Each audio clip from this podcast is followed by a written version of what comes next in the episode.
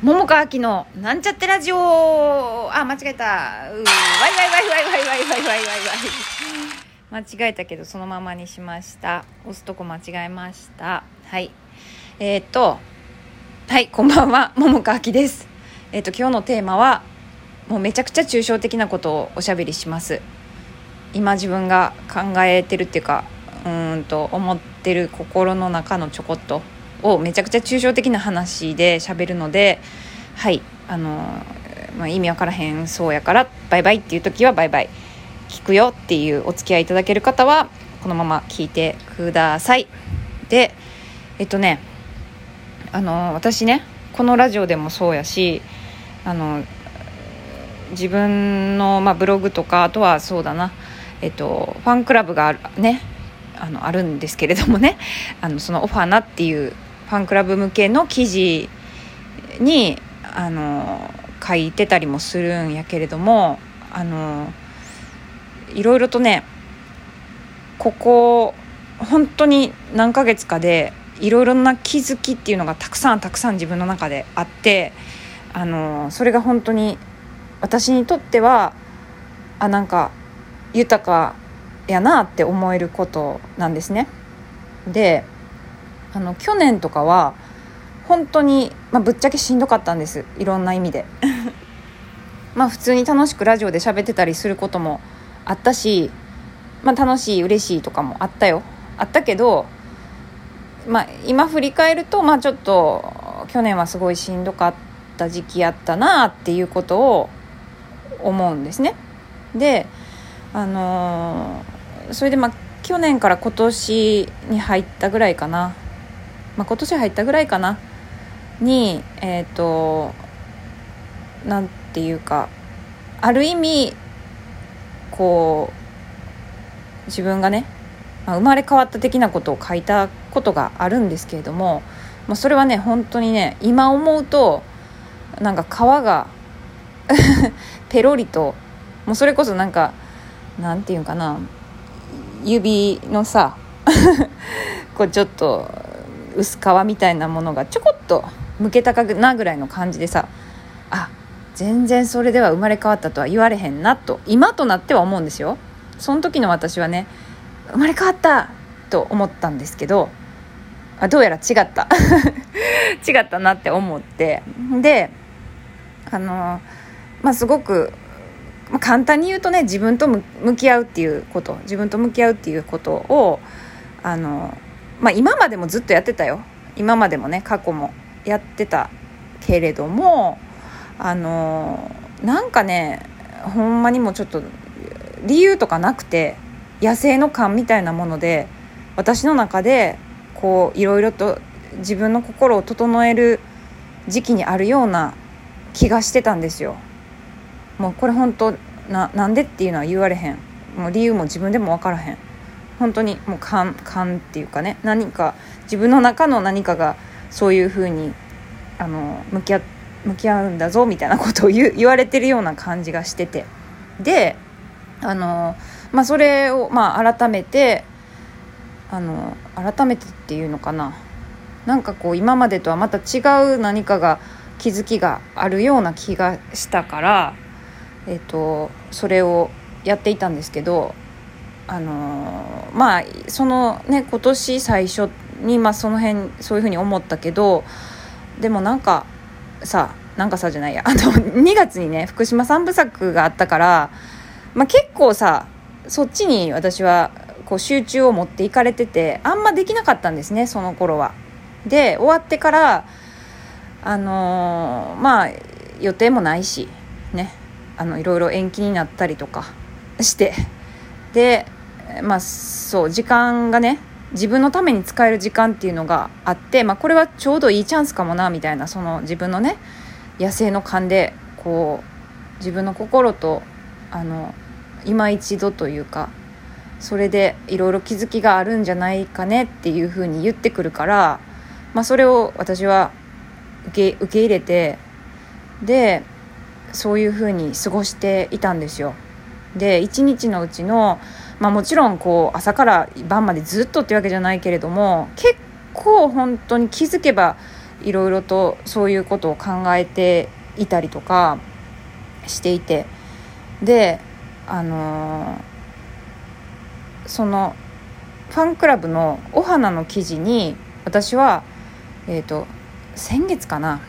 先月多分確か。先月にあのまあこれ本当抽象的な言い方やけどその気づきをいろいろとあの増えあ気づきがいろいろ増えていく中で自分にとっての何て言うかな、まあ、キントーンみたいな例えて言うならねキントーンっていうのがあって私はそこに乗れたやったって思ったみたいな感覚があったんですよ。まあ、ほんま抽象的でごめんやけど、まあ、例えて言うならそんな感じで。で、まあ、まあそんなふうには書いてなくてもうちょっとちゃんと書いてたけど その記事にはね。で、まあ、そういうのを書いてたんですね。で、まあ、だけどあのそっからねまたしばらく 過ごしていくっていうか生活をしていく中であれ？私はキントーンを見つけて乗れていたはずなのに見えなくなっているぞっていうことが、まあ、しばしばあって特に朝そう思ってしまうことがあったんですね。でなんかその時の私は焦ったり不安に思ったりしてたんですけれどもでもまあ自分と向き合う中で、まあ、そういった自分がいるっていうことを自分が客観視して気づくっていうこともしていたからあのあ均等音があったと思ったのに見えてないなんて自分はって思ってしまっているんだな私みたいなことも丸ごと受け入れてっていう風にしてたんですね。でまあそうそういう感じでまあ過ごしているうちにですよここ最近なんか朝もねキントーンがねなんていうか感じられるっていうかあ自分はそこにいるのだなみたいな風に思ってるっていうか、うん、っていうか、まあ、ずっとそこにいたのにただ気づいてへんかっただけっていうか見えてなかっただけなんやな見えなくしてただけなんやなみたいなことにちょっと気づいたんですね。まあ、ここまで話してても意味分からへんと思うんですけど あのまあでも感覚的で言うと、まあ、本当はねもうちょっと具体的にも喋れるんやけどまあ、このラジオで喋るにはっていう感じやからそ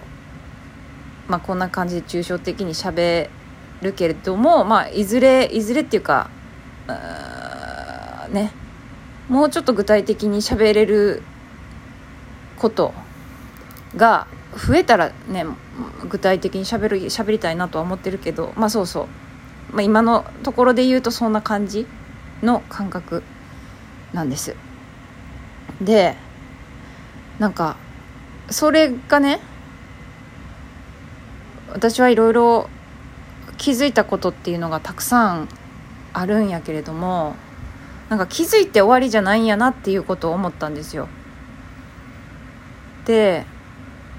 で気づいたその先っていうのがどうしても気づいてたとしてもね例え話で言ったらねあのあ例え話で言ったら、うん、ちょっと待っていい例えが思いつかへんからちょっとやめときますけど まあなんていうかな自分の今までの習慣とか癖とか概念とか観念とかそういったものがあると気づきがあったとしてもそれをキャンセルしてしまうことっていうのも中にはあって、まあ、気づいて変われることもあるけれどもあの気づいただけではちょっとその他のねそういったものが気づきをキャンセルしてしまうことっていうのがあるんだなっていうことを思ってで、まあ、それにどうしようかなって思ってっててねいろいろまた考えてしまってたんやけども、まあ、結局のところ考えることでもないんやなっていうこともまた気づいたんですね。どうするかっていうとただただただそれを受け入れるっていうことなんやなって思ったんですね自分が気づいてまあ、さっき言ったような例えて言うなら均等運があって私はそこに乗れているということを感じよう感じようってするんじゃなくて、まあ、それがもう一回気づけたんやったらあそうなんやなっていうことをただ受け入れるっていうことが大事なんやなって思って、まあ、これって私前ちょっとラジオでもさシンプルって結局、まあ、それが一番いいんちゃうかなみたいな話とか、まあ、最近ワークショップ行った時の声の話のことでもちょっと言ったことやけどうんどうしてもさいろいろ考えたがるじゃん。理由を探したがるじゃん。ね。まあもちろん理由がねあった方が受け入れやすいっていうのはあるしね。うん。とは思うんやけどうん、でも結局シンプルなところに行き着くんやなっていうことを思った、うん、っていうことですかね。はい。おいい時間ですね。めちゃくちゃちょっと抽象的な話で何のこっちゃの話かもしれないけど、うん、自分にとってはとても何て言うか、うん、大事なことやったなっていう感覚でした。はい。じゃあまた明日ね。それではおやすみなさい。また明日。